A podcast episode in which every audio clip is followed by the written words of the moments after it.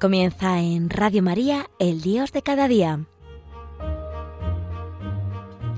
Hoy nos acompaña el Padre Antonio Carpena desde Murcia.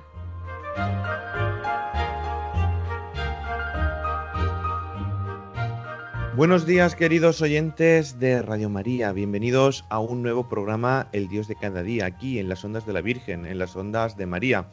Hoy jueves 15 de abril las diez y media de la mañana, una hora menos en las Islas Canarias, en este tiempo pascual, en este tiempo de resurrección que estamos viviendo todos los cristianos. Vamos a tener hoy a un invitado especial. Yo creo que les va a encantar, les va a gustar.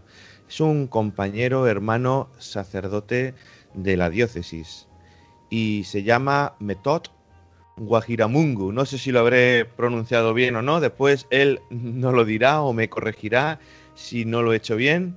Y vamos a presentarlo dentro de unos segundos. Primero queremos dar pues un saludo a nuestro técnico de sonido, Fran Juárez, que está al control de los mandos, para que todo funcione correctamente y se escuche al pelo, para que todos nuestros oyentes de Radio María pues les llegue este testimonio de la mejor manera posible. Comenzamos, queridos oyentes.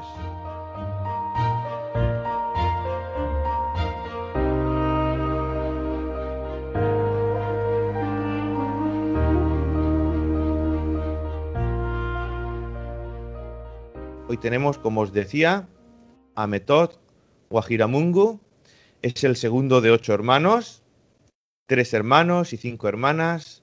Nació en una familia cristiana practicante. Después de primaria estudió en el seminario menor, donde descubrió su vocación sacerdotal. Y después del seminario menor ingresó directamente al mayor. En el año 1990 empezó una guerra en su país, Ruanda, los ruandeses que vivían en el exilio atacaron el país desde Uganda, al norte de Ruanda, y el 6 de abril de 1994 se disparó al avión presidencial y el presidente falleció en ese accidente. Al día siguiente empezó una matanza terrible entre ruandeses que la ONU calificó de genocidio. A raíz del genocidio, los hutus que vivían en Ruanda huyeron del país y fueron al, al país de entonces que existía, que era Zaire, y es la actual República Democrática del Congo. Y vivieron en diferentes campos de refugiados. Y en esos campos de refugiados vivió nuestro invitado de hoy, Metod. Él con su familia. Allí estuvo tres años, desde el año 1994 hasta 1997, viviendo en los distintos campos de refugiados, porque eran miles y miles de personas. En el año 1997, los campos de refugiados fueron atacados por los militares y destruidos. Muchos niños refugiados, ancianos y enfermos fueron asesinados y el resto se dispersó en las selvas del Congo.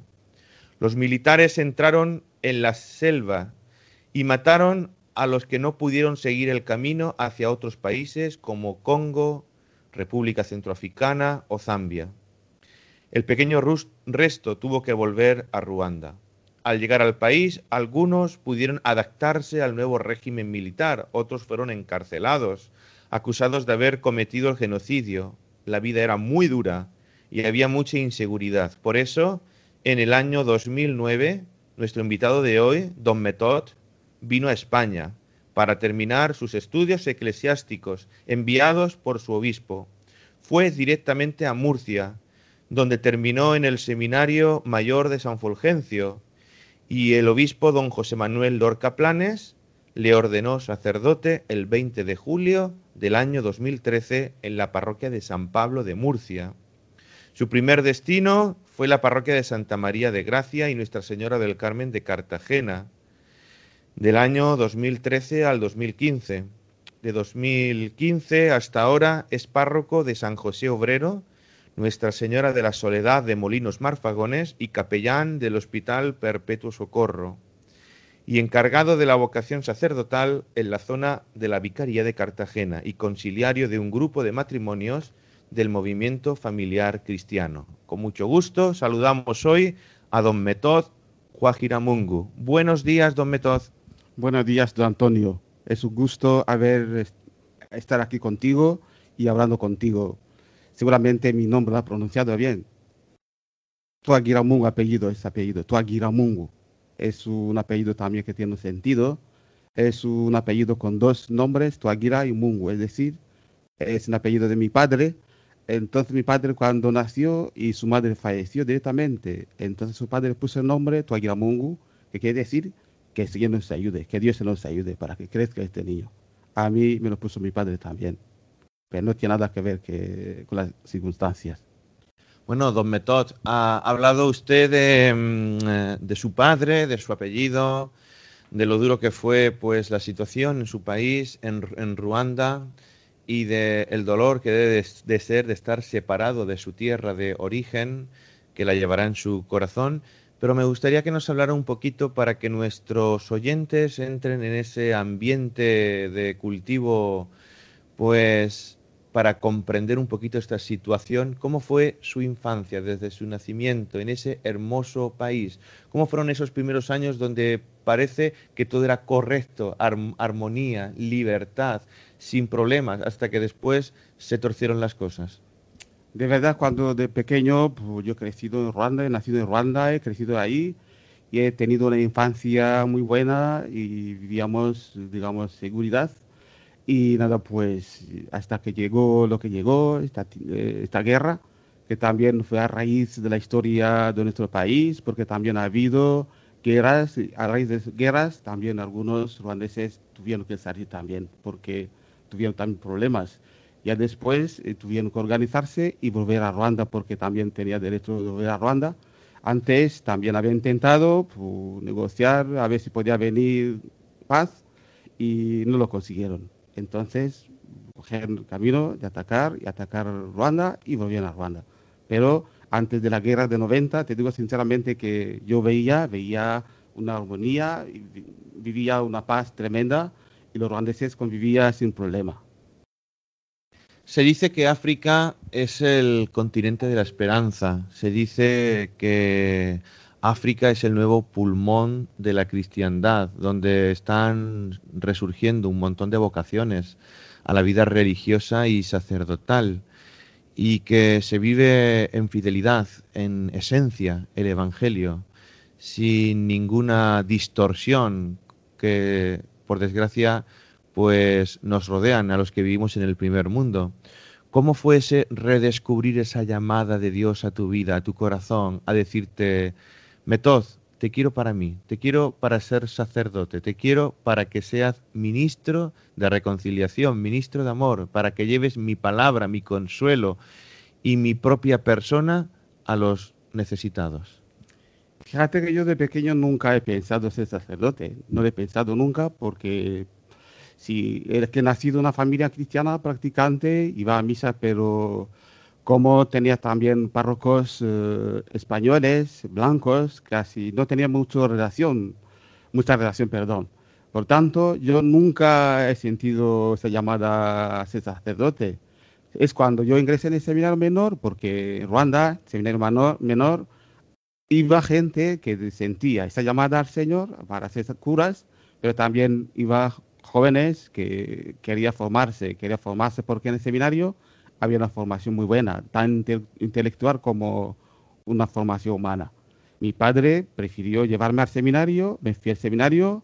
Cuando yo estaba en el seminario es donde yo descubrí que Dios me llamaba para ser sacerdote. A raíz también de una ordenación de un obispo, nuestro obispo de la diócesis donde yo estaba. Y nada, pues yo vi una procesión de curas vestidos de blancos. Aquello me llamó la atención y sentí algo que mi interior que me conmovió y sentí esta llamada de ser uno de ellos, de aquellos que estaban en la procesión llevando eh, vestidos de blancos. Fíjate, estaba en el seminario siempre había misa, pero nunca había tenido esa, esa sensación. Pero con esa ordenación, con esa procesión, vi y sentí esa llamada a la vocación sacerdotal. Usted ha dicho, don Metod, que los primeros sacerdotes o párrocos que hubo allá en su tierra fueron mis misioneros. Supongo que vendrían de Europa. No sé de qué país vendrían.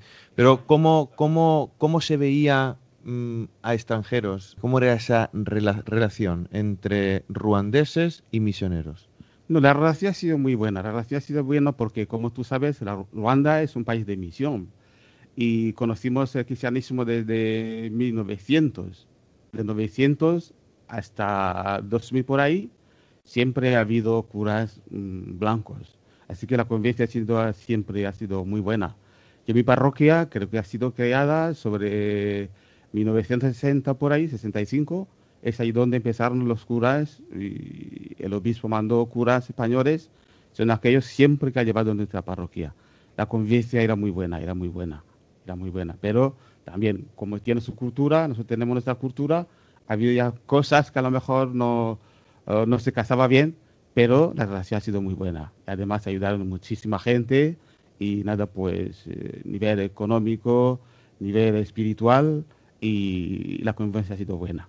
Y sigue siendo buena también, ya que mi párroco de aquel entonces es un español, ahora vive en el País Vasco tenemos una buena relación. De vez en cuando nos vemos, hablamos por teléfono, nos felicitamos y así que llevamos una buena relación.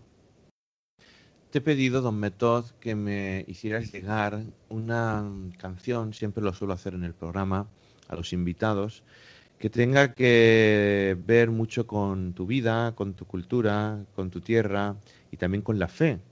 Y me has traído una canción bueno, supongo que está en ruandés porque la he escuchado previamente y no he entendido nada. Así que nuestros oyentes están ya empezando a escuchar eh, esta canción eh, con mucho ritmo, africano, con eh, muy movido. Me gustaría un poquito que nos dijeras qué significa esta canción para tu vocación, para tu vida, para tu tierra, para tus orígenes que estamos escuchando. Esta canción para mí es una canción mi preferida, se llama Gisinho de María, es un cantor ruandés, músico que era joven, se llamaba Quisito, ahora ya hace poco falleció. Y nada, pues como tú sabes, a lo mejor lo habrás sabido, eh, eh, en los años 81 la Virgen María apareció a Ruanda, en un sitio que se llama Chiveo. Ella, ella apareció a unas jóvenes, chicas, que estaban estudiando secundaria, y ya se reveló como eh, madre de, eh, la madre del verbo, es decir, Jambo, en Kinyarwanda. Entonces ese canto, el joven estaba cantando a la Virgen María, a la Virgen María que apareció a Ruanda. Para mí es un canto precioso, un canto que transmite un mensaje de que la Virgen María es nuestra madre además apareció en nuestra tierra. Estoy muy orgulloso de que ella ha visitado también mi tierra. Épidémie, voyez, nous je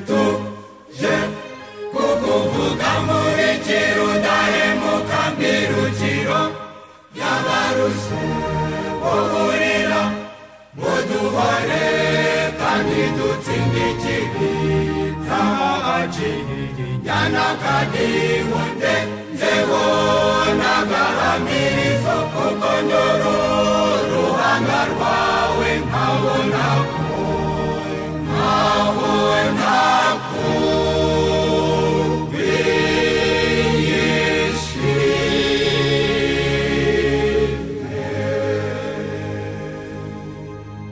Volvemos, don Metoz, de escuchar este canto hermosísimo. Nos ha dicho antes, antes de escuchar esta canción, que este canto tiene que ver con unas apariciones de la Virgen en Ruanda. yo no tenía conocimiento de esas apariciones. ¿Nos podías hablar un poquito brevemente y para que nuestros oyentes, pues estamos en las ondas de María, en las ondas de la Virgen, en Radio María, pues tuvieran un poquito de conocimiento, porque sabemos que la Virgen se, aparece, se ha aparecido en Lourdes, en Fátima, en diferentes lugares y que se sigue apareciendo aunque está en investigación y el Vaticano poco a poco va poniendo pues orden en Meyugore. Pero mm, ¿Qué nos puedes hablar un poquito de estas apariciones que hubieron en Ruanda? Yo te digo sinceramente que se sabe, todo el mundo sabe que hubo apariciones. De hecho, hay algunos domingos que transmiten de ahí el rosario en español. Es decir, como te he dicho, en los años 81 apareció la Virgen María, apareció a unos jóvenes, chicas, que estaban estudiando ese sitio que se llama Quivejo. Ella transmitía un mensaje de, arrepentimiento, de arrepentimiento, porque ella también, eh, como profeta, veía cosas malas que iba a pasar a Ruanda, veía a la gente que se mataba, entonces invitaba a la gente a convivir bien, a convertirse para evitar aquello que ella veía. Por supuesto, la gente no hizo caso, pasó lo que pasó. Como tú dices, a lo mejor viejo, mucha gente no conoce esas apariciones porque como Fátima, como Lourdes, son grandes apariciones que llevan mucho tiempo y esas apariciones han sido aprobadas solamente por la diócesis de Ruanda, de, del lugar, de Gikongoro se llama, porque Kibeho está en la diócesis de Gikongoro. Seguramente más adelante será aprobada también por Vaticano. A lo mejor tendrá que pasar mucho tiempo, pero son apariciones aprobadas y de, hecho hace, hay mucha gente que hace peregrinación desde Europa, América, Asia, peregrina a esa tierra, Kibeho, donde la Virgen María, eh, como nombre, llevaba el nombre Jambo, la madre del verbo, entonces la gente hace mucha peregrinación ahí, mucha gente hace peregrinación ahí, desde el punto, eh, todo, punto cardinales del mundo. Fabuloso, no tenía yo ni idea, oye, me ha picado el gusanillo. Bueno, don Metod, mm, vamos a hablar ahora de la cruz. La cruz para los creyentes tiene sentido. La cruz se vuelve gloriosa. La cruz, en la cruz hay alguien que está vivo y la cruz no está abandonada, la cruz está habitada.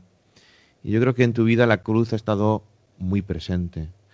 Eh, vamos a hablar ahora, pues, de. Vamos a avanzar en el tiempo, de esos momentos de la guerra entre Hutus y Tutsis, esas matanzas en los que creo, don, don Metod, que incluso a su padre también, ¿no? Eh, lo asesinaron.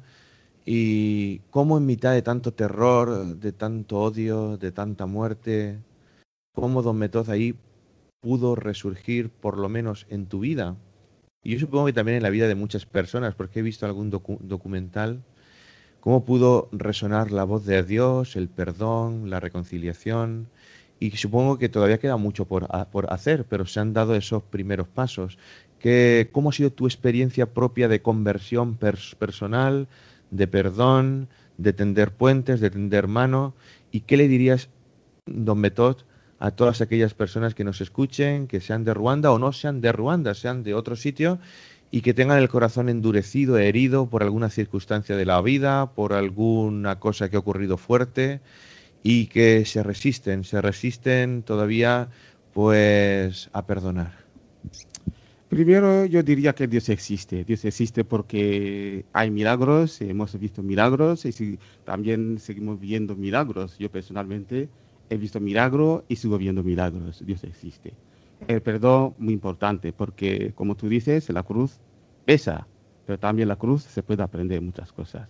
Y lo importante, como cristianos, sabemos que después de la cruz hay otra vida mejor, hay la resurrección. Jesús murió en la cruz, pero ya después resucitó. Por eso la cruz, siempre cuando llevamos la cruz con ojos de la fe, nos transmite también otra cosa importante o nuevas cosas en nuestra vida con esa cruces también he aprendido muchísimo, he aprendido cosas, sufrimientos he visto, he sufrido, he pasado hambre, en mi casa nunca me he pasado hambre, pero he pasado hambre, he visto gente que sufre, he visto gente muriendo, he visto las madres que dejaban a sus niños y les dejaba y corría porque tenía que salvar su vida. He visto tantas cosas malas, pero a pesar de todo, Dios me ha dado también, gracias a Dios que me ha dado también ese don de poder perdonar. El perdón muy importante, porque si yo no perdono, tengo rencor, me estoy haciendo daño, pero si yo perdono, también tengo perdón también por mí, ¿no? Porque también me ayuda a seguir caminando como cristiano. Yo invitaría a aquellos que se resiste al perdón, también hay que decirlo, también el perdón es un don, ¿no? Hay gente que no puede perdonar, pero es un don. Pero siempre Dios está dispuesto a ayudarnos está dispuesto a darnos ese perdón, ese perdón. Si lo necesitamos, si lo pedimos con un corazón humilde, Dios nos ayudará a coger este perdón para poder perdonar a los demás. Yo digo y invito a aquellos también que han sufrido, tanto Hutus como Tutsis, a un perdón mm, viene del corazón. Porque no podemos llegar a la reconciliación si no nos perdonamos. También la justicia, también, perdón, lleva a la justicia, ¿no? También, si es verdad que perdonar no quiere decir que una persona que ha actuado mal no sea juzgado, ¿no? La justicia también es muy importante. Pero el perdón, yo invito a todos aquellos que han sufrido o que siguen sufriendo, si realmente son cristianos, que sean muy atentos para escuchar esa voz de Dios que nos llama siempre a perdonar. Por eso el Padre nuestro que rezamos todos los días nos pide, perdona mis pecados como yo perdono también que me han pecado contra mí. Bueno, es un gran ejemplo, don, Método, del que nos estás dando, sobre todo a tantas personas que en este primer mundo se ahogan en un vaso de agua ante el más mínimo sufrimiento. Nos has mostrado pues que estás curtido en la materia y que todo se puede pasar si nos apoyamos en aquel que nos conforta, que nos fortalece.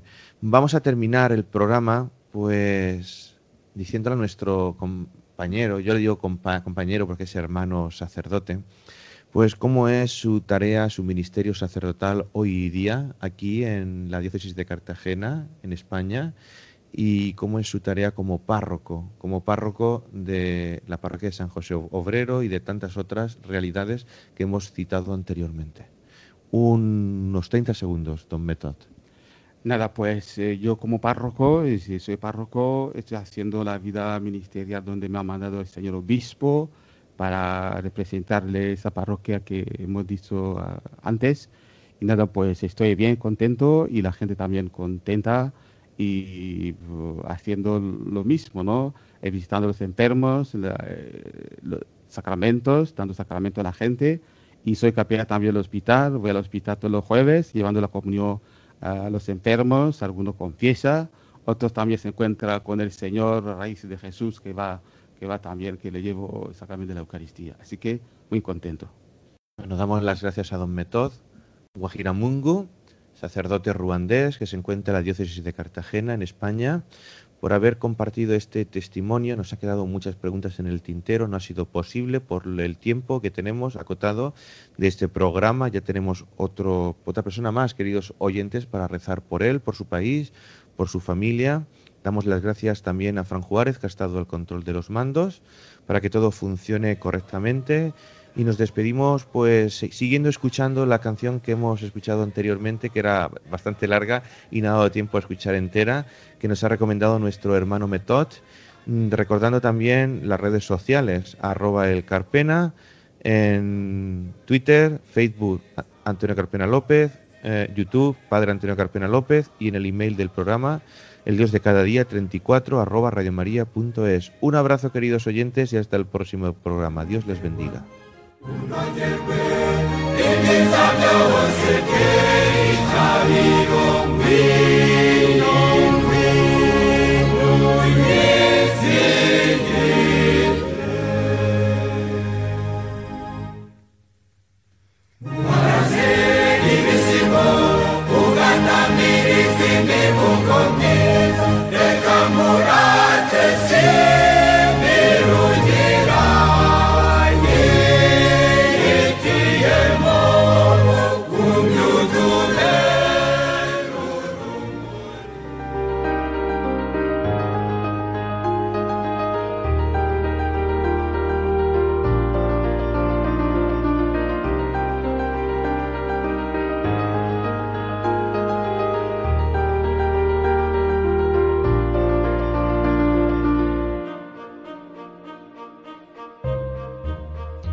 Finaliza en Radio María, El Dios de cada día. Hoy nos ha acompañado desde Murcia el Padre Antonio Carpena.